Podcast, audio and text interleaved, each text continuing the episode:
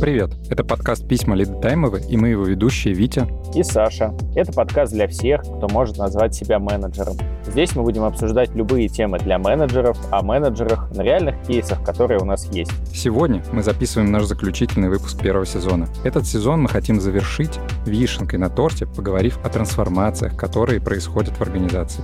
Есть люди, которых трансформации кинули через бедро. Есть те, которые на них озолотились, а есть те, кто с ними не сталкивался. Последних горячо поздравляем, а всем остальным предлагаем завернуться в плед и познакомиться с нашим гостем. Для такой интересной темы мы пригласили Рафаэля Валеева, управляющего директора по технологиям в Бирке Банк, бывший Сбер Казахстан. Ранее генеральный директор компании «Акбарс цифровые технологии». В 2022 году он победил в финале конкурса «Лидер России». Вырос в семье химиков, получил инженерное образование в авиационном институте, образование переводчика, закончил бизнес-школу, и даже лицензия шкипер у него есть. Но он все равно работает в IT. Привет, Рафаэль, очень рад тебя видеть. Здравствуй. Всем привет. Рафаэль, расскажи, есть ли какая-то разница между IT-компаниями в Казахстане и в Татарстане? Я бы начал, наверное, в целом о какой-то культуре деловой жизни в Казахстане и в России с вот некого такого сравнения. Вообще мне казалось, когда я перееду из Татарстана в Казахстан, все будет достаточно похоже, потому что, ну, вроде как тюркоязычная там, страна, тюркоязычный регион. Тем более, что вот первое впечатление от э, Казахстана, от Алматы, оно было таким очень похожим.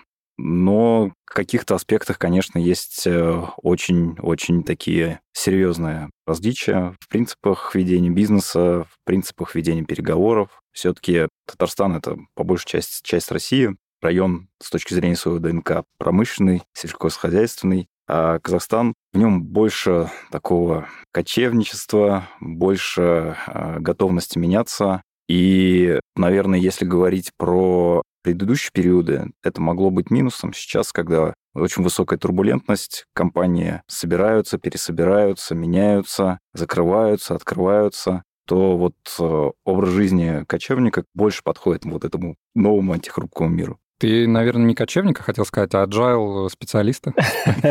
Да, ну, я не мог сдержаться. Ну, то есть мне кажется, что как будто ты говоришь, что в Казахстане agile был до вообще того, как его изобрели. А, знаешь, есть такое agile и антифраджайл. Вот скорее в Казахстане антифраджайл был до agile, то есть антихрупкость. Слушай, прикольно. Я даже вообще никогда бы не подумал так отрефлексировать. Интересно. А мне понравилось. Это действительно культурный код какой-то который как будто-таки не надо меняться, чтобы его приобрести, как будто он у тебя уже есть. Да, да. Ну, мне кажется, во многом там ДНК, культурный код, там традиции, они закладывают какую-то в том числе и культуру ведения дел, деловые обычаи, бизнес-культуру. Вот именно когда в другую страну переезжаешь, интересно наблюдать, действительно интересно. А есть прям какие-то фишечки, не знаю, которые можешь рассказать, прям вот о которых мы, может быть, даже немножко удивимся? Слушай, ну вот я, наверное, продолжу эту историю про антихрупкость, да, то есть э, у меня так получилось, что, живя в России, 34 года прожил в Казани, в структурах Акбарсбанка проработал 11 лет, вот где мы с Сашей, да, были.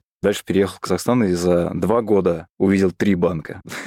Э, вышел э, отвечать э, за IT в Альфа-банк Казахстан. Дальше там произошла вся февральская история, мы его продали Банк-центр кредиту. Соответственно, я поработал в Банк-центре кредит при проекте интеграции а, и там, ну, собственно, в M&A сделки. Дальше сейчас вот работаю в Береке банке в Сбербанк Казахстан.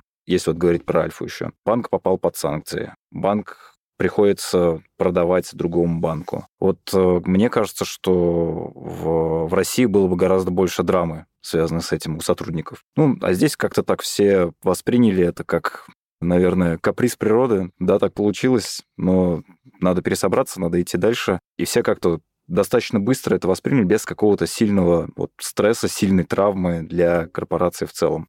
Тут я вот, наверное, как раз во многом понял вот эту историю с э, антихрупкостью, да, то есть насколько она важна и э, насколько те или иные культуры дают ее в меньшей или большей степени. Слушайте, я вот когда думал про тему вообще трансформации в организациях, я на самом деле вспомнил как-то и отрефлексировал свой опыт. Честно говоря, меня она как-то не перемалывала никогда, но я ходил на конференции, и где-то 5, 6, 7, 8 лет назад, где-то так, на самом деле разбег пусть э, будет такой большой, все говорили, как начать трансформации, как их правильно делать. И мне было очень интересно, посетив э, конференции потом, через несколько лет, то есть а 4-3 года назад, а, все говорили о том, как выйти из трансформации. Для меня это был очень интересный паттерн. Как тебе кажется, Рафаэль, что сейчас? Потому что вот у меня нету пока ответа на этот вопрос. Сейчас люди уже вышли или выходят, или снова заходят. Вот как тебе кажется, что сейчас вообще происходит, насколько актуальна тема трансформации? Мне очень нравится выражение «начать завершать трансформацию». Это, мне кажется, как с ремонтом. Невозможно.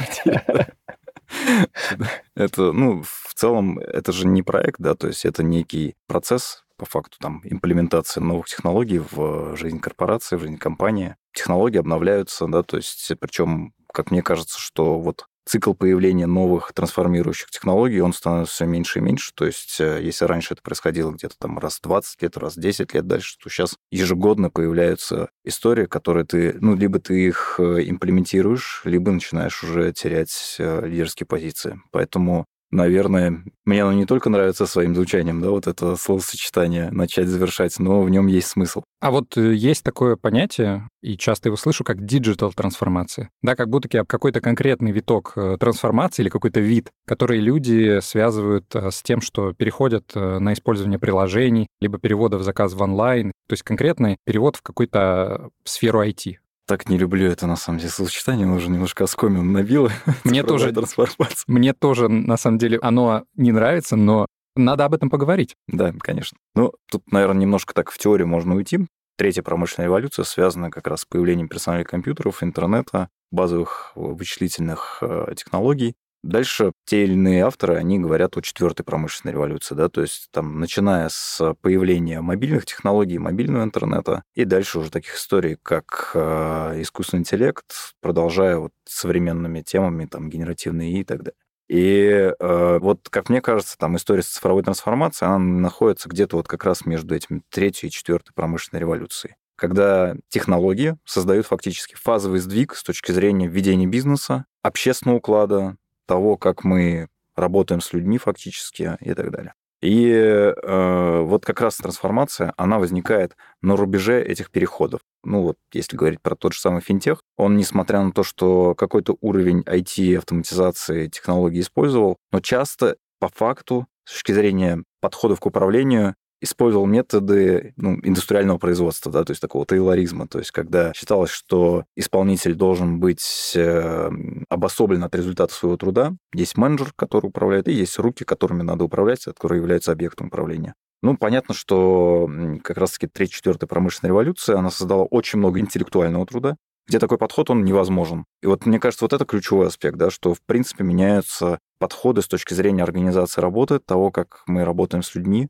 Невозможно обособить сейчас фактически специалиста от принятия решения, потому что количество принимаемых решений в интеллектуальной работе становится таким большим, что говорить, вот ты вот это делай, а думать и решать будет менеджер, ну, это, в принципе, по сути своей невозможно. Поэтому решения делегируются, они смещаются, такой shift происходит в сторону места, где больше количество информации, да, то есть это вот ну, непосредственно возле производства каких-то результатов возле деливери. И э, дальше уже наслаивается вот вся история там с новыми процессами, которые основаны на технологиях, продуктами, там отдельным блоком идет э, дата и данные и модели, отдельным блоком, соответственно, инфраструктура и подходы к э, деливери и так далее, и так далее. То есть э, вот ключевая суть в сдвиге с точки зрения технологий, а дальше вокруг этого уже как солнышко дополнительный фактор. Мне кажется, э, вместе с этим появилось определение команда вообще в целом. Я для себя даже с удивлением открыл, что это не такой-то и старый термин. Вот организация — это термин, который тянется с очень каких-то давних времен. Отделы и организация — это вот действительно давно. А команда — это достаточно свежий термин, он появился, кажется, как раз на основе того, что появились люди, которые объединялись в группы, не просто группы, а уже с какой-то своей зоной ответственностью, какая-то цель у них была, им дали, собственно, ту самую инициативу, иди, давай, делай, больше мы не будем за вас переставлять ноги. Да, да. И эта команда во многом именно команда интеллектуального труда, команда, которая уполномочена принимать решения, в том числе вот с точки зрения как раз общественного уклада происходит в некоторой степени сдвиг вот от э, индустриального общества в общество по факту самореализация. То есть э, людям, которые работают в команде, уже важны другие немножко ценности. Они хотят работать над интересными задачами, интересными проектами. Они хотят работать в среде, где могут профессионально развиваться, получать удовольствие. Там, где есть э, сопричастность, там, где уважается их достоинство и так далее, и так далее. То есть это тоже интересные такие аспекты, которые возникают, когда там любая компания, общество встает вот на историю с э, цифровой трансформацией. Я бы хотел, короче, вернуть вас э, в тему трансформации. У меня вот такой вопрос а, возник. Смотрите, если раньше трансформации запускали а, для того, чтобы кардинально, ну, как-то вот поменять подходы в своей организации, выйти на новый для себя уровень, не кажется ли вам, что сейчас трансформации происходят так часто в организациях, что мы их уже не замечаем, и поэтому у нас возникают вопросы, а что, все перестали трансформации запускать? Потому что один раз, ну, условно, там, 10 лет назад какая-то компания трансформировалась, но она не просто там из точки А пришла в точку Б, а она поняла, а как регулярно делать вот эти B', B2 штриха, C штрих и, короче, меняться всегда.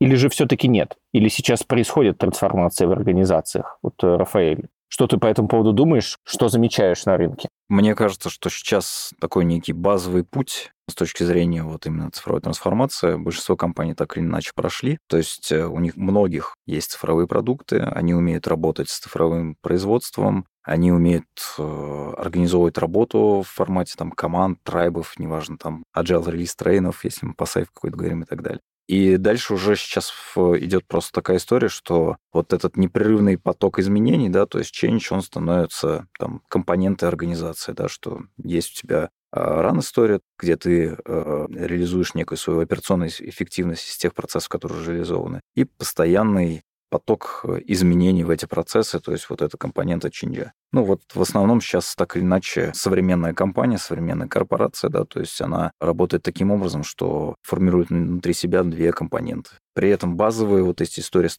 точки зрения трансформации, она все-таки уже прошла. То есть это когда вот такие не просто изменения были и потоковые, а фазовые сдвиги. Угу. Ну, это, как говорят, э, революцию, да, часто сравнивают. Революция и эволюция. То есть компания прошла революцию, чтобы перейти на путь эволюции. Как-то так получается. Все верно. Да.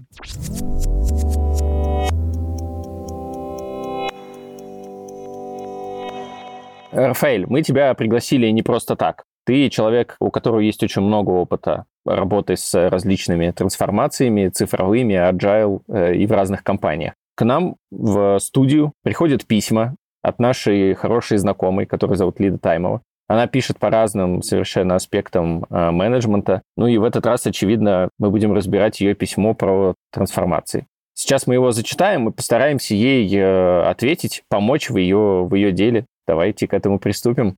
Всем привет. Мой муж уже вторую неделю ночует на работе. Когда я спросила, почему же он так перегружен, он ответил, что в его компании началась цифровая agile трансформация. Пожалуйста, объясните, что это такое, почему отнимает так много времени и сил. Спасибо. Ну что, давайте постараемся ответить. И кажется, про цифровые и в целом про трансформации мы уже начали. А тут появилось слово agile. Ну, это, да, интересная история, когда начинаются какие-то инициативы в компании для того, чтобы, ну, вроде как, в том числе улучшить э, жизнь сотрудников, и все это сопровождается там перегрузкой, выгоранием, нервами и всем прочим.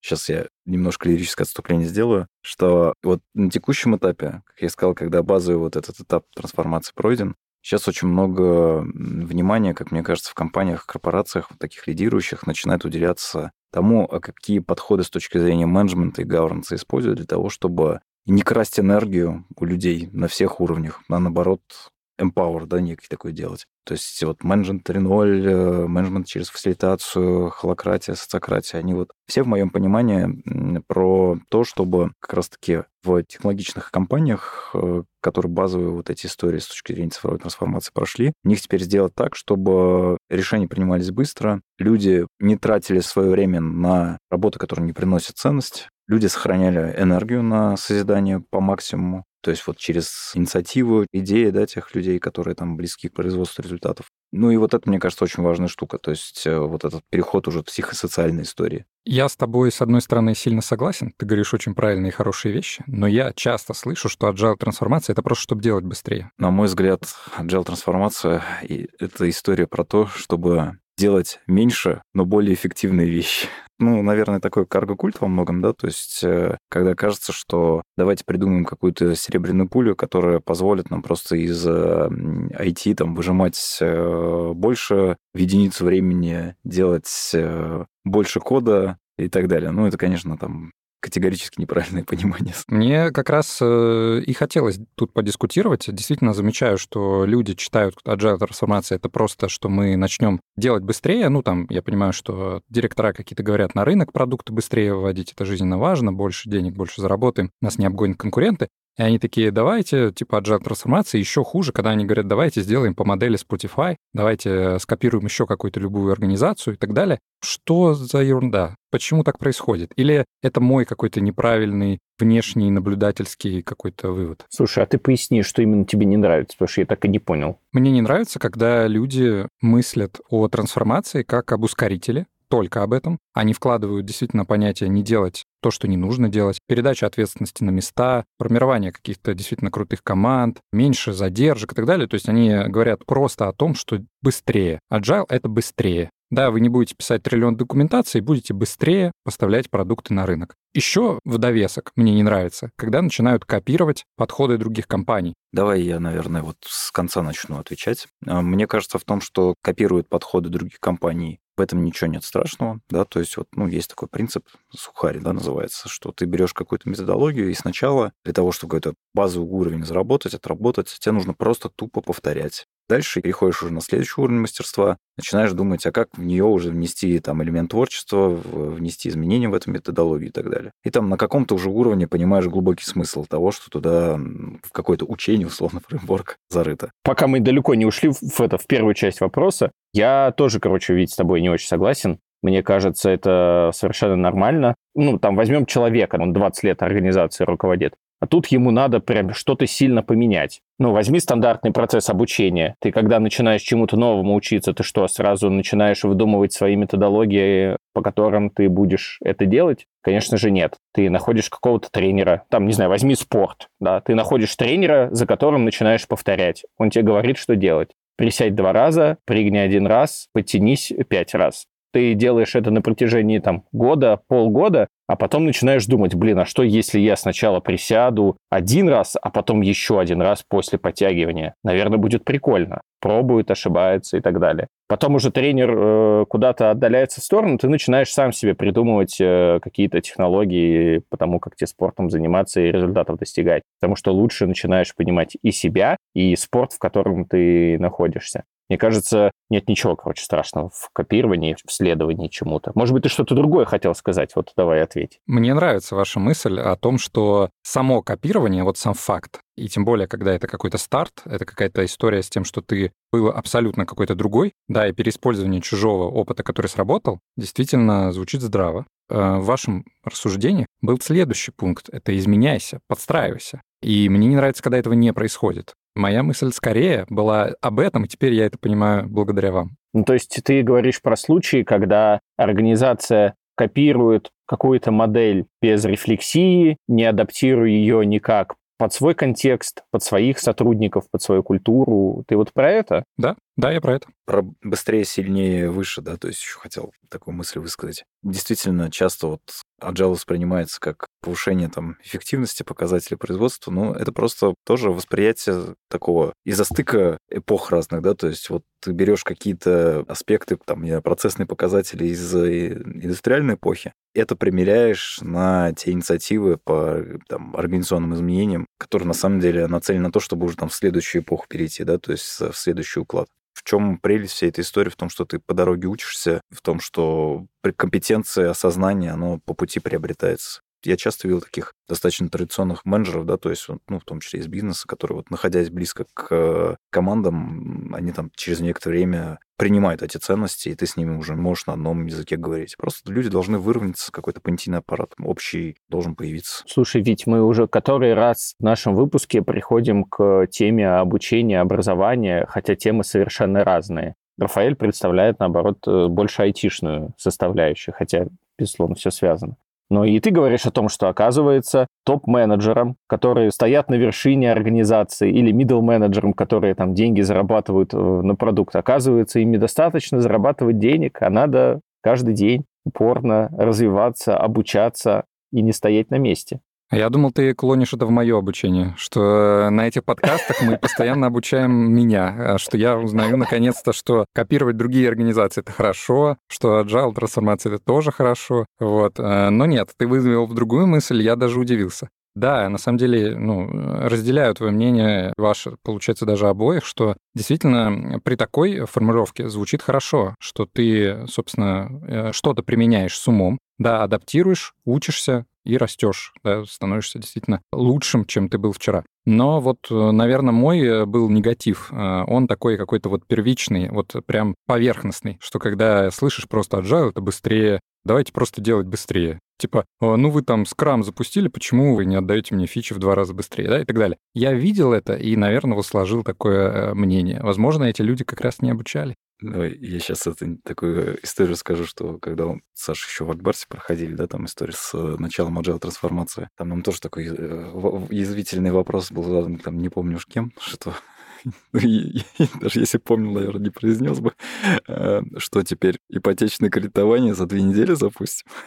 Вот. Я и говорю, это есть, это, это факт, что это есть, такое мнение, оно достаточно крепко стоит в умах людей. Ничего страшного в этом нет. Ну, то есть, ну, надо просто рассказывать, объяснять, самим обучаться. Про образование тоже, кстати, это прям очень верно, как мне кажется, сейчас если про топ-менеджмент говорить, то для них ключевой объект управления — это экспертиза, компетенции, образованность, а еще и модель компетенций тех э, людей, за которых они отвечают. То есть модель компетенций — это про то, что ну, вот, набор правильный и хард-скиллов, и софт-скиллов, который вот именно нужен для того, чтобы организацию в состояние Б да, там привести. Поэтому без этого точно никуда. Рафаэль мне сейчас напоминает э, тибетского монаха, которому вот что ни вкинь, он такой, это нормально. В этом нет ничего страшного. Нужно собраться, объяснить, подучиться, доработать. Это, и кстати, наверное, вот для трансформации уже не очень хорошо. То есть э, во многом э, энергия для изменений берется, и вот сейчас э, такое не, не очень приятное слово скажу, из отвращения к текущему состоянию. Да? Вот есть э, люди, там чаще всего, там, и это и в том числе поколенческая история, у них достаточно энергии возникает для того, чтобы двигать изменения из там, таких достаточно сильно негативных эмоций по отношению к текущему состоянию. Если ты там такой весь балансированный, гармоничный, то, то, скорее всего, будешь уже очень осторожно к изменениям относиться.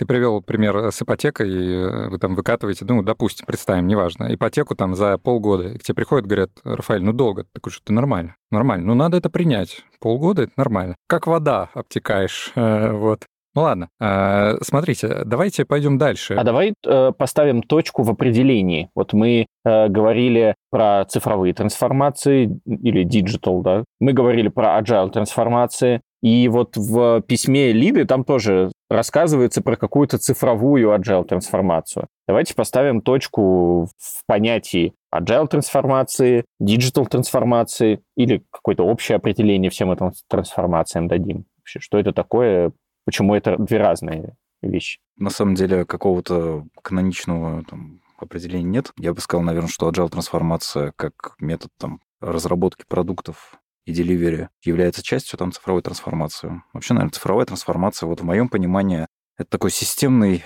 процесс, системный в том плане, что затрагивающий очень много компонентов да, вот этой общей системы в компании. Системный процесс э, имплементации сквозных цифровых технологий, которые там способны создавать фазовый сдвиг во всю деятельность компании, то есть во всю абсолютно. То есть и в продукты, и в процессы, и в IT-производство, и в метод э, финансового планирования, и самое главное, в то, как ты управляешь талантами. Мне кажется, цифровая трансформация — это очень такой собирательный термин. По сути, наверное, она применима для организаций, которые действительно ну, не менялись очень давно и, наверное, очень сильно запоздали относительно конкурентов. Потому что, по сути, часто есть agile трансформации, продуктовые трансформации, еще какие-то, и, ну, по сути, они включаются в эту цифровую. Для меня очень важно здесь э, подметить, что трансформация, она направлена не только ну, там, в продукты, которые ты производишь вовне, а еще и на себя самого внутри, что-то трансформировать, какие-то процессы. И да, в такой терминологии получается, что agile трансформация — это, наверное,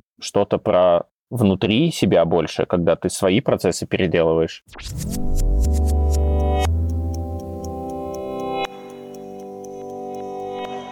Если с термином разобрались, то давайте разберем, зачем. Зачем люди идут в трансформации? Компании даже скорее. Ну, смотри, я здесь, наверное, вот сверху вниз э, пойду, да, то есть, вот, условно говоря, есть акционер компании, есть там некий executive management. У них основная роль, да, там она стратегическая, да, то есть э, они определяют, там, исходя из э, сильных сторон компании, исходя из возможностей на рынке, в какое состояние, в какую точку Б нужно компанию привести, там, допустим, через 3-4 года. То есть во что это трансформировать. Внешние обстоятельства на рынке, на мой взгляд, это в том числе вот технологические тенденции, которые уже есть сейчас, которые там, возможно, появятся на гребне волны в следующие периоды, понимание того, какие у тебя есть конкуренты, понимание твоих целей, бизнес-целей, финансовых целей, продуктовых целей, то есть что ты, какую ценность на рынке хочешь нести. Ну вот, собственно говоря, вот этот процесс изменений, да, это и есть трансформация. То есть что во что ты хочешь превратиться, какие технологии хочешь э, внедрить по пути, понятно, поменяв все внутри себя, как ты сказал, с точки зрения того, как организованы команды, как работают твои функции, как работает целеполагание, какие таланты тебе нужны и так далее. А я по-другому попробую спросить, зачем трансформации проводить? Ну, то есть почему нельзя это сделать, ну, там, условно, каким-то эволюционным подходом, да, планомерно, равномерно, менять по кусочкам, по частям что-то внутри или снаружи себя? Почему именно должен быть какой-то сильнейший переход э, революционный? И перед тем, как э, Рафаэль попробует ответить, я бы хотел вбросить, так сказать. Мне кажется, чаще всего э, оказывается давление конкурентов и внешней среды, и оно зачастую бывает резким. Ну, то есть упустили обзор конкурентов, упустили сильный рост какой-то компании, э, не всегда доступная отчетность, может быть, э, узкий э, обзор, в общем, вызывает то, что резко э, кто-то понимает, мы там типа все, мы уже не топ-10, и там резко меняемся. Вот у меня почему-то э, такое какое-то мнение. Мы послушали неправильный ответ. Э, теперь, Рафаэль, пожалуйста, расскажи, как на самом деле. Спасибо, спасибо.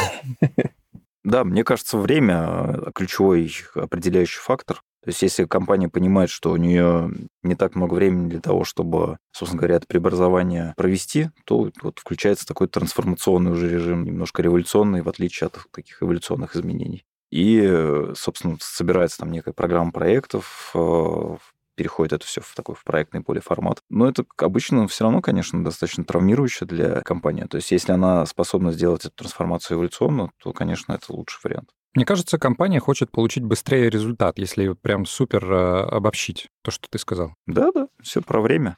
Ну, представь себе, вот, не знаю, там, вот мы классический финтех, да, то есть делаем, делаем, делаем, и на самом деле, ну, что похоже, кстати, на правду, просыпаем какую-нибудь веб-3 революцию, да, то есть э, в области централизованных финансов. И вдруг понимаем, что все, мы ее как бы проспали, она произошла, и нам нужно очень быстро двигаться, иначе мы опоздаем и останемся на обочине истории. Вот, собственно говоря, переходим в такой трансформационный режим. Да, и мне кажется, еще в рамках эволюции ты, в принципе, результат-то видишь даже очень отложенно. То есть потому что ты находишься в изменении достаточно долго, ты внедряешь э, по чуть-чуть, потихонечку, по сути, находишься в каком-то шторминге, можно сказать. И часто, в, когда изменения в прогрессе, происходит даже снижение каких-то показателей. И то есть, получается, ты растягиваешь э, у тебя, наверное, должен быть какой-то еще подушка там финансовой или другой безопасности позволить себе это сделать. Вообще рынок тебе должен дать такую возможность, а если ты уже один раз это потерял, ты, наверное, не хочешь. Это точно. Мне кажется, в трансформациях точно так же есть вот эта пропасть, условно говоря, низких результатов, да, то есть когда ты проводишь изменения и ухудшение показателей. Возможно, что она еще более такая драматичная.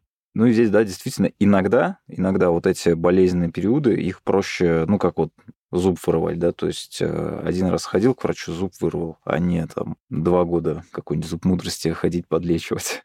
вот, наверное, такую аналогию жизни можно привести. Можно, хорошая аналогия, мне кажется. Но, конечно, лучше просто зубы не запускать и поддерживать всегда себя во всех компонентах в актуальном состоянии. Такие вполне, мне кажется, есть э, рецепты таких самоактуализирующихся компаний. Вот когда как раз-таки ты делаешь правильно, балансируешь энергии на всех уровнях, и у тебя люди фактически свои функции, свои продукты без вот таких травмирующих изменений могут постепенно улучшать. По-моему, в Америке есть список э, топ-100 компаний, которые очень долгое, очень долгое время находились на плаву. но если открыть их сейчас, то многие из них все-таки закрылись. То есть кажется, что, наверное, невозможно находиться еще вечно в этом состоянии. То есть, да, ты можешь э, адаптироваться, ты можешь быть постоянно свежей компанией, которая находится на гребне волны, но, наверное, где-то ты можешь все равно ошибиться. Хотя есть и истории возвращения. Да и это же классно. То есть, в общем-то, прогресс, он и возможен благодаря тому, что какие-то компании своими бизнес-моделями умирают, другие появляются. Какой-то такой исторический процесс, можно сказать, да, технологического прогресса. Мне нравится, что ты опять пришел к тому, что это нормально. Я думаю, что это лозунг э, сегодняшнего выпуска, но ты не останавливайся.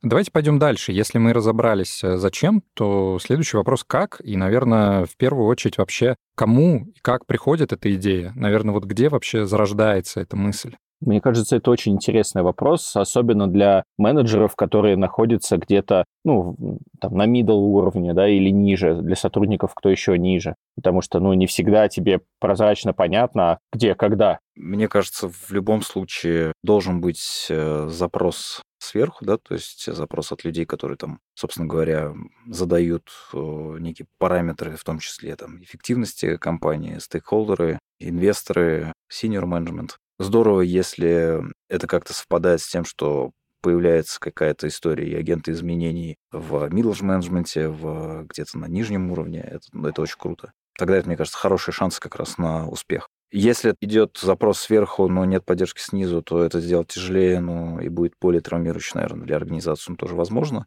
Если есть инициатива снизу, нет запроса сверху, то это практически невозможно сделать. В случае, э, если компания, да, то и про компанию мы говорим, то, скорее всего, просто люди уйдут в какое-то другое место, которое лучше оценит их усилия. В целом, ну вот, мне кажется, это какая-то история, в том числе с энергией изменений на уровне экспертов. Если вот появляется какое-то молодое поколение, да, то есть которое видит необходимость э, внедрения новых изменений, и есть какая-то появляется поддержка сверху, то это прям крутое сочетание, когда вот как раз как в организме кровь идет, энергия циркулирует, и человек может быстро бежать, так как организация может в этот момент быстро побежать в сторону изменений. Если говорить про топ-менеджеров, да, или сеньор-менеджеров, вот э, как ты упоминал, как там происходит решение о трансформации? Есть какой-то перечень факторов, не знаю, какой-то чек-лист, где люди такие сели и поняли, надо трансформировать? А, ну, часто это происходит в формате осознания себя в сравнении с конкурентами, да, то есть прямыми, непрямыми. Ну, прямыми, понятно, вот, допустим, там один банк понимает, что он сильно отстает с точки зрения, ну, условной там, там цифровизации цифровых каналов на рынке. Другой пример, что он вдруг осознает, что то, с кем он никогда не конкурировал, является ли он конкурентами. Ну, вот я пример там с э, финтехами и там децентрализованными, допустим, финансами, да, там, о нем рассказал. То есть это как раз может быть произойти неожиданно, да, то есть, соответственно, ты вот начинаешь э, сравниваться с точки зрения именно вот таких каких-то ключевых value proposition для твоей клиентской базы, для твоей аудитории, и понимаешь, что тебе нужно каким-то образом меняться. Вот во многом, наверное, так. Если свои ощущения вспомнить, там где-то вот 13-14 года, когда прям сильно хотелось менять. Там, ну, в тот период такая же там прям цифровая революция была на дворе. То есть вот первые банкинги, они появились в 2011 году, по-моему, Альфа-Клик появился, дальше там Сбербанк онлайн появился, ВКонтакте, соответственно, Тогда еще, кстати говоря, в России, я не знаю, там, помните, нет, такая геосоциальная сеть была, Foursquare, аналоги ее российские. Ну, то есть там прям кипела жизнь, а банки были такими аналоговыми, да, то есть во многом. Хотя вот, ну, многие уже там начинали вот вступать на путь цифровой трансформации. Ну вот у меня было ощущение конкретное, что мы там как бы как э, компания, как банк что-то спим и что-то можем конкретно такое серьезное проспать, что сильно поменяет то, как мы будем работать с клиентами. А в тот момент э, была поддержка, как раз о которой ты говорил, топ-менеджмента? Они понимали, разделяли? Она, наверное, вот в таком явном виде появилась в 2015 году в Акбарсе, да, то есть где мы с Сашей работали. Там э, сменилась э, серьезно команда топ-менеджмента, сменился председатель. Началась э, там новая эпоха, новая бизнес-стратегия, дальше новая IT-стратегия, и как раз там был сделан такой большой-большой акцент на цифровизацию, на розницу. Ну, розница традиционно это всегда бизнес-линия, которая основана на технологиях массового обслуживания, цифровых сервисах, ее невозможно реализовать без такой цифровой трансформации, да, еще раз это слово произнесем сегодня.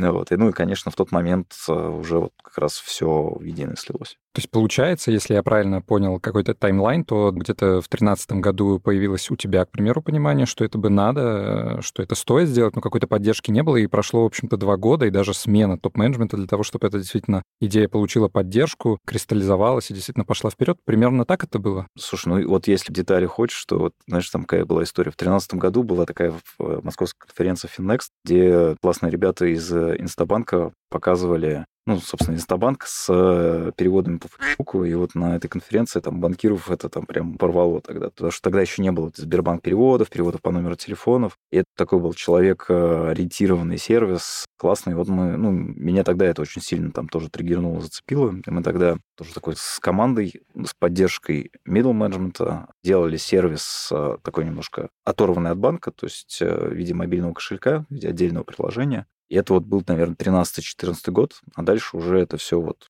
стало мейнстримом, да, скажем, то есть в основной стрим было включено. Собственно, мобильный кошелек стал основой там Акбарс онлайна, и на базе небольшой команды, вот, которая там пилила мобильный кошелек, появился АВЦТ как такой центр компетенции по цифровому технологическому развитию. Кстати, реально, вот я вспоминаю э, мобильный кошелек, я это слово мой мозг забыл. Ну, то есть так много лет прошло, и ты его сейчас напомнил, и я реально э, вспоминаю, что все примерно вот так начинали. Это такой, у каждого, наверное, был такой компании R&D проектик, э, да, который попробовать. Зайдет, не зайдет, сможем мы не сможем, да, и потом он вливался в основной бизнес. Я сейчас это вспомнил. Вот у нас примерно так и произошло, да. Такие у меня вьетнамские флешбеки тоже от слова кошелек. Получается, по сути, э, встряска, да, это то, что конкуренты э, с какой-то другой, более прогрессивной моделью вас обогнали, вас встряхнуло, и вы поняли, что надо меняться. То есть это как раз вот вызов на трансформацию практически произошел из-за того, что ну, кто-то что-то сделал э, абсолютно по-другому и добился успеха. Да, да. Вот, собственно говоря, так это и произошло. И вот, как я и сказал, то есть вот была там молодая порцель, да, которая чувствовала какой-то такой негатив по состоянию ЭЗИС. Я бы переформулировал, чувствовала ответственность за состояние ЭЗИС и что надо было что-то менять. Да. Если пойти дальше, то получается, что э, либо на твоем вот примере, который мы уже начали раскручивать, либо в целом следует после того, как понятно, все нужно делать, э, у всех есть понимание, поддержка. Как э, это происходит чисто технически? Образуется какой-то план, стратегическое видение? Вот можешь какие-то детали набросить? Ой, слушай, ну дальше там, знаешь, начинается такая политика, да, потому что много стейкхолдеров, у каждого свои интересы, то есть там акционеру нужно одно, причем это не всегда, кстати, финансовые результаты, да, то есть это в том числе самоутверждение где-то, да, то есть показать, что мы круче других и так далее у председателя второе, там, у SEO третье, у бизнеса четвертое, у финансистов пятое, у комплайенса шестое и так далее, и так далее. Вот, тебе это надо все упаковать. Э, ну, разные есть методы. У нас так получилось, что ну, достаточно частая история, да, то есть когда такие более традиционные корпорации, они нанимают консультантов, да, чтобы спроектировать стратегию, когда к тебе приходят, начинают тебя там аудировать, диагностировать, тебе это очень сильно некомфортно, ты начинаешь это обычно там отрицать, ну, часто вот такое видел, да, то есть когда внутренние команды начинают бороться с консультантами. Вот, я всегда старался учиться, и это первое. Второе, правильные мысли заносить как бы через вот как раз третью сторону. У нас примерно так это и получилось. То есть мы как компоненту реализации бизнес и технологической стратегии положили в основу ее вот in-house компетенции там по цифре, по разработке, по э, инженерке. Соответственно, это все зашейпили. И когда ты говоришь это одним образом звучит, когда ты говоришь это при поддержке некой там третьей экспертной страны, это звучит совершенно по-другому в корпорации, и этому больше верят. Ну, а там уже был, понятно, там конкретный план программы действий, несколько направлений, что мы делаем с людьми, с талантами, компетенциями, как боремся на кадровом рынке, что мы делаем, как трансформируем деливери, как партнеримся, не знаю, там, с Иннополисом для того, чтобы набрать правильные компетенции, правильно сформировать там научным образом производство, какие продукты будем делать, да, цифровые, как мерить результат будем, соответственно, и так далее, и так далее. А мне бы интересно было послушать поподробнее про роли да, вот условно, есть спонсоры этой трансформации, они ждут результата, поддерживают, как-то периодически проверяют э, прогресс. А есть все-таки какой-то, ну, один или там группа людей, которые всю эту трансформацию э, ведет. Кто нужен для того, чтобы трансформацию запустить, завершить, там, все вот это, достигнуть результатов. Мне кажется, вот ключевые такие э, элементы, ключевые функции, которые участвуют в э, таких программах, это, безусловно, бизнес, это, безусловно, IT. Часто это маркетинг, если существует что-то типа проектного офиса в компании, который дальше там какой-нибудь эм, agile-центр, да, там экспертиза может трансформироваться в процессе. Наверное, вот это четыре ключевые функции, которые должны в том или ином виде участвовать, и там уже кто, кто лидировать будет, там от ситуации зависит, да, там, от такой opportunity. Иногда в традиционных компаниях либо, например, в госорганах, ведомствах назначают специального там Chief Digital Transformation Officer, CDTO, CDO и так далее которому потом прилетает, я так понимаю, да? А, это, ну, этот несчастный человек. Это действие на один раз, мне кажется, да? То есть, это э, несчастный человек. Ты ровно один раз можешь быть главным по трансформации. Вот, так можно, мне так кажется. Да, да. категория. И почему-то мы их, кстати, не знаем вот никого, да? Тоже как бы подозрительно. А, что-то с ними случается как бы, если человек в этой роли, он понимает, что он должен довести процесс трансформации в организации таким образом, что она не нужна будет, и вот это само является целью, и он достаточно осознан, чтобы это сделать. Но это круто, да, то есть, э, и бывают такие люди, и они, если такую позицию займут, у них там с дальнейшей карьерой все хорошо будет. Некоторые, они понимают, что как бы вот при трансформации ты должен, по сути, вернуть ответственность, вернуть responsibility, да, то есть тем функциям, которые прошли эту трансформацию, так или иначе. Ты не можешь э, красть у них энергию, реализовывая проекты изменений в тех функций, за которые отвечают другие люди. Это всегда все равно такой очень конкретный дисбаланс между полномочиями, ответственностью и ресурсом.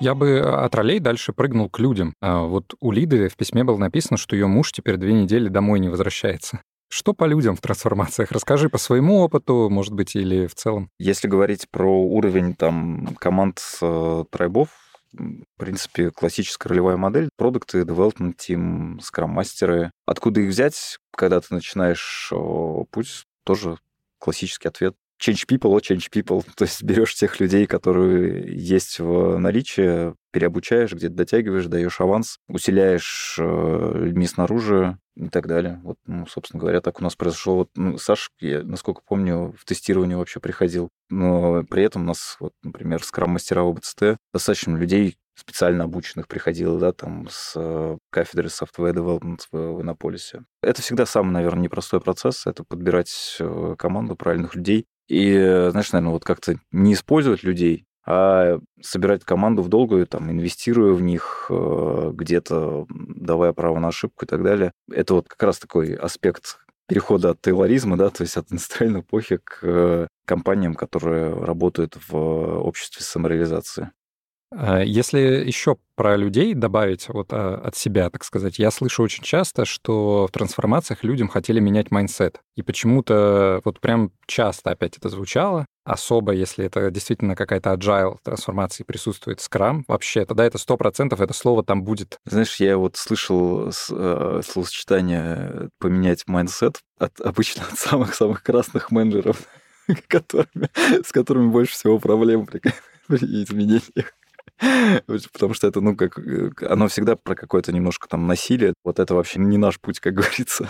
На самом деле, часто так получается, что если у тебя положительная селекция, если правильных людей набирать, то им надо ничего менять, им надо сделать так, чтобы у них не воровалась энергия и была свобода действий. И был правильный governance, то есть, ну, правильно установлены цели, там, да, то есть правильная методология и так далее. Менять mindset через, ну, все, ребят, вы теперь не в отделах, вы теперь в центрах компетенций, или вы теперь в tribe ах. Ну, так это не работает. Мысли как не специалист отдела, а как специалист tribe а. И человек сидит такой, как, что мне мыслить? Типа, мне все нужно в кубике мыслить. Типа, tribe это что, ты трайдер? Или что это такое? Или я, я в племени, дайте мне копье. Да, вот. Ну подожди, а до этого же мы говорили о том, что нам как раз-таки нужна трансформация, потому что нет времени. А сейчас ты говоришь как будто бы про то, что людям надо дать время, да, надо посадить им какие-то зерна в голову, посадить рядом людей, которые будут там помогать и только давать им энергию, а не забирать. А это как будто бы игра в долгую. Это не про то, что поскорее-поскорее догнать конкурентов, обогнать и занять какую-то нишу. С одной стороны, да. С другой стороны, с тобой не соглашусь.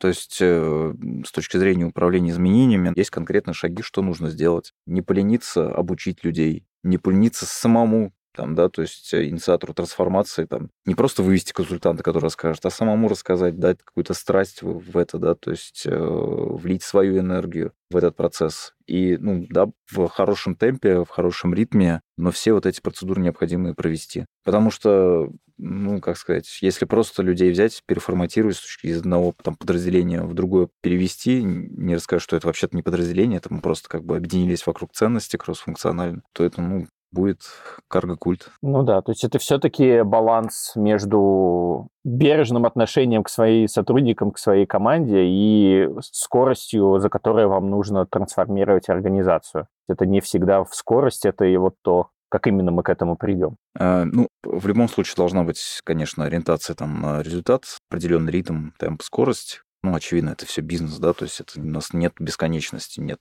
э, большого количества времени, иначе просто компания умрет будет неконкурентоспособной. Но есть вот конкретные этапы, да, то есть которые ну, просто нельзя пропустить. И одно из них это обучение людей. Ты что-то другое можешь выкинуть, пропустить, да, то есть, э, там, не знаю, двинуться в сторону э, agile delivery, ну, там, немножко пока еще не инвестировать в изменение там, продукта образования, хотя это тоже не очень системный подход. Но вот такие вещи еще можно сделать, да, то есть, но пропускать обучение людей э, точно нельзя. То есть они должны понимать, зачем, э, зачем это происходит, зачем они меняются, что это дает организации, что это дает им, э, истинную суть происходящего. Короче, вот о чем я хотел сказать, что для меня получается так, что появилась идея, да, появились какие-то топы, которые ее поддерживают, появилось там один или несколько менеджеров, которые ее драйвят, сопровождают эту трансформацию. И получается, эта трансформация сама по себе – это набор из большого количества изменений конкретных внутри организации, снаружи организации, во всех аспектах жизни деятельности этой организации, во всех отделах, там, трайбах, чем угодно. Тетрайдерах. Да.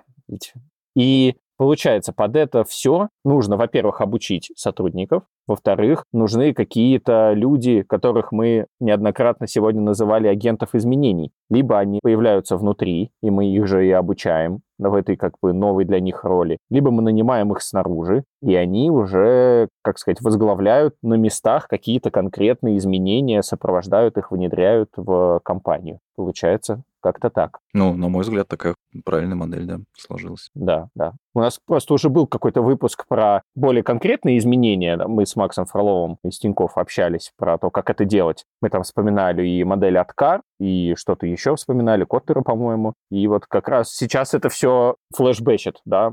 Хотя мы, мы говорим о какой-то невероятной силы изменения на уровне всей компании, трансформацию, но все-таки мы снова возвращаемся к таким базовым вещам, да, как э, работа с сотрудниками, с развитием, с обучением, с правильным внедрением всех этих вещей э, в жизнь компании. Ну, я с самого начала сказал, что мне это слово не очень нравится, да, там оно оскомину набило. То есть трансформация, по сути, просто комплексное, системное изменение. Единственное, да, что там действительно в некоторых моментах прям фазовые сдвиги происходят, но в целом там все эти законы работают. Ну и ограничены во времени. А давайте как раз поговорим, как все-таки подвести итоги такого большого изменения. Можно ли?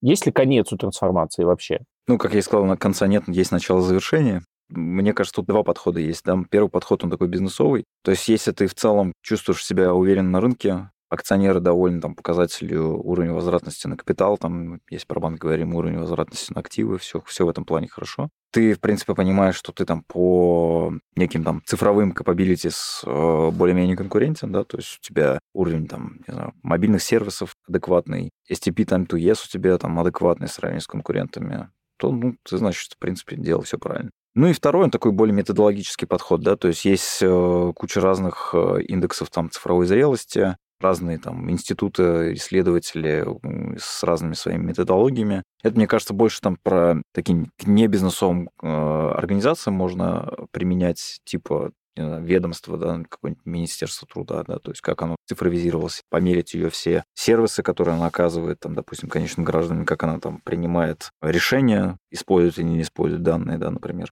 И вот на основе этого вводить индекс таким образом, рейтинговать, смотреть динамику и так далее. Вот два подхода, ну, как бы я человек бизнеса, я понятно, что мне первый понятнее, чем какие-то абстрактные индексы.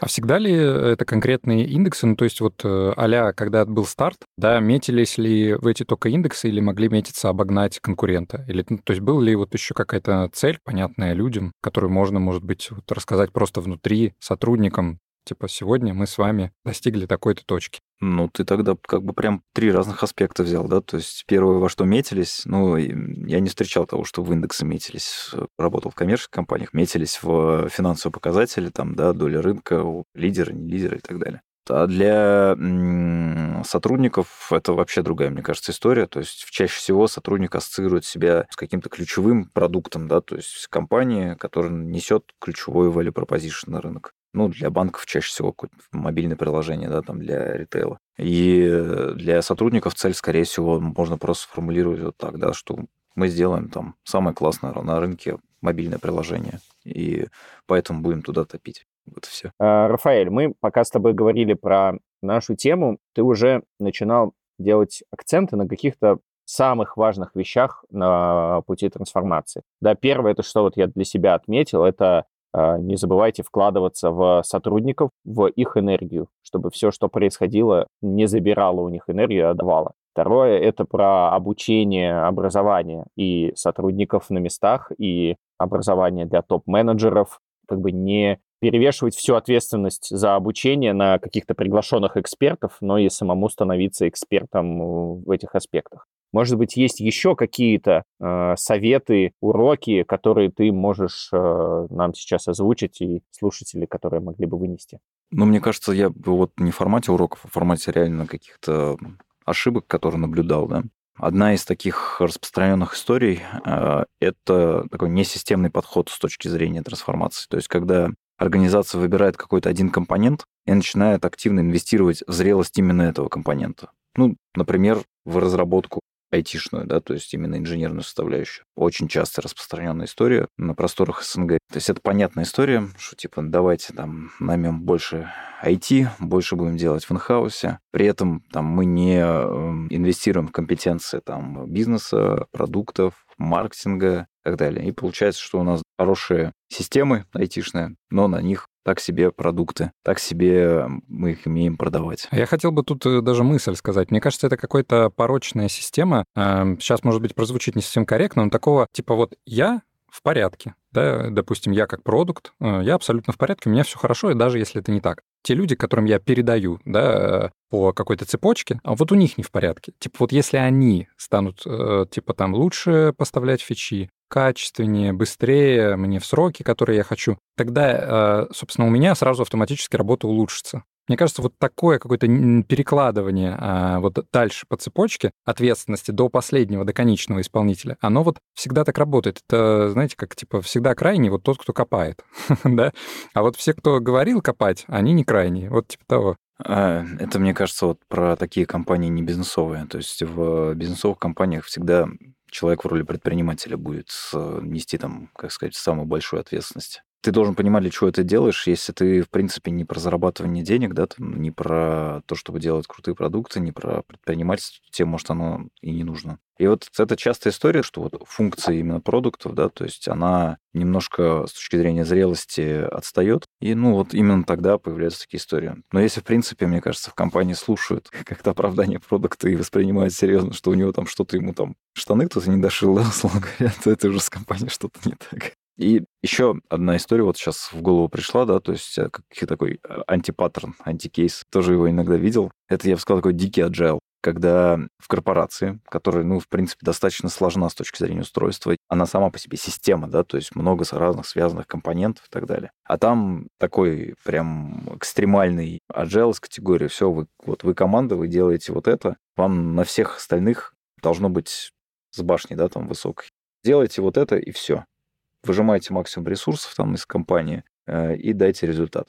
Не надо синхронизироваться с соседними командами, не надо синхронизироваться с функциями, не надо учитывать там цели других стейкхолдеров. Вот э, бизнесовая цель, ваша полярная звезда, на все остальное как бы забейте. Если взять человеческий организм, какой орган себя так ведет, что выжирает максимум ресурсов из э, тела, несмотря на то, как чувствуют себя другие органы? Раковая опухоль, да, то есть такая же история. Получается, что у тебя там тело покрывается большим количеством раковых опухолей, вот компания эти опухоли вызревают, вызревают, ничего хорошего не получается. То есть в любом случае должна быть общая система работы, фреймворке, должна быть синхронизация, учет зависимостей друг против друга, практики таких масштабируемых э, э, фреймворков по производству для этого хорошо работают. Ну, можно какие-то базовые вещи там взять оттуда, да, типа там CFA, и так далее.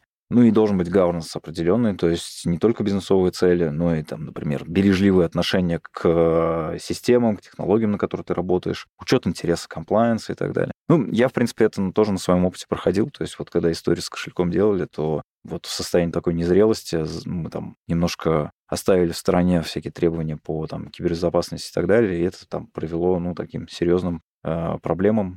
Раз в жизни такой урок я получил, хорошо усвоил, и всегда теперь понимаю, что, ну, как бы все равно нужно всегда везде держать баланс и не только за бизнесовыми целями гнаться, но и другие все аспекты учитывать. Я бы еще хотел, хотя, возможно, мы уже его задели э, в предыдущий урок или совет, это бизнес и IT. Иногда в компаниях же есть водораздел, и он очень жесткий, и только часть, получается, компании начинает следовать э, какой-то трансформации, новым вызовам, каким-то новым подходам, а другая часть, огромная часть компании этому не следует. Это для меня такие еще странные вещи. Ну, это вот как раз из категории несистемного подхода. Кейс бизнес IT — это прям, ну, очень частая история. То есть бизнес начинает бежать вперед, там, не вовлекая IT, создавая внутри всякие там истории с silos IT и так далее. Ни к чему хорошему там э, эти истории не приводят. Ну или IT начинает трансформироваться, не вовлекая э, бизнес, и тогда у нас там вроде крутой деливери, но вот в итоге на выходе так себе продукт. Тут часто, наверное, возникает история, что вот именно где-то возникает э, лидер, да, которому больше всего нужно. Но сил для того, чтобы вовлечь э, другие функции, ему почему-то там не хватило. И вот он начинает как бы исключительно свою функцию трансформировать. Это в том числе история вот того, что недостаточно поддержки сверху и общего видения, когда получается, что трансформируется не компания, а вот конкретная функция. Ну, тоже такой конкретный антипаттерн, потому что инвестировать таким образом в один компонент, забывая про другие, ну, бесполезно, даже вредно. В завершении хочется озвучить мысль, что у меня, на самом деле, до этого выпуска трансформация это всегда негативно было. Не знаю. Причем интересно, что я прям в трансформации, вот чтобы она меня действительно перемолола и перекрутила, такого не было. У меня не было такого какого-то больнучего опыта. Но мое отношение было строго негативное все равно. И сегодня в разговоре с тобой, Рафаэль, а, мне, ну, это не то, что прям развеялось вообще, но я для себя расставил правильные точки, а, где хорошо, где плохо. И кажется, что вот я сейчас не могу прям четко сказать, трансформацию это плохо. И вроде это здравая мысль. Вот можно даже людям вроде и советовать теперь в них идти. Я вот уже сегодня такую метафору использовал, да, что энергия изменения это вот как кровь в организме. Что точно для организма плохо? Застой, да, то есть у тебя какое-то воспаление в каком-то органе возникает, когда там застой. Если ты двигаешься, аналогия на изменения, то так или иначе тебе, твоему телу будет хорошо. Точно надо меняться. То есть движение — это жизнь, изменение — это жизнь. Насколько быстро и революционно, э, зависит от ситуации. Лучше делать так, чтобы все-таки было эволюционно, чтобы была энергия сбалансированная во всех функциях, во всех частях твоего организма, так, чтобы это было органично. Если времени мало, и ты так получилось, что если через год там не научишься бежать марафон, то, ну, просто там, не знаю, у тебя инфаркт будет, то да, надо ускоряться, это будет более травмирующий опыт для тебя, но зато ты выживешь. Вот такое отношение к трансформации. Тогда давайте завершать. Кажется, и Лиде на ее письмо мы ответили шикарно, э, не просто поразмышляв, но еще и на примерах, э, да, это все представили, а еще и какими-то советами, ошибками поделились. Спасибо тебе, Рафаэль, что заглянул к нам в гости. Очень рады были тебя видеть и слышать. Спасибо. Ну, мне кажется, получилось поговорить на такую серьезную тему с несерьезными лицами. Да, да, это действительно так, потому что тема серьезная, а мы ее разобрали, хотя по фактам, достаточно детально, но легко и просто. Надеюсь, вам, нашим слушателям, было так же просто. Всем пока. Всем пока. Пока.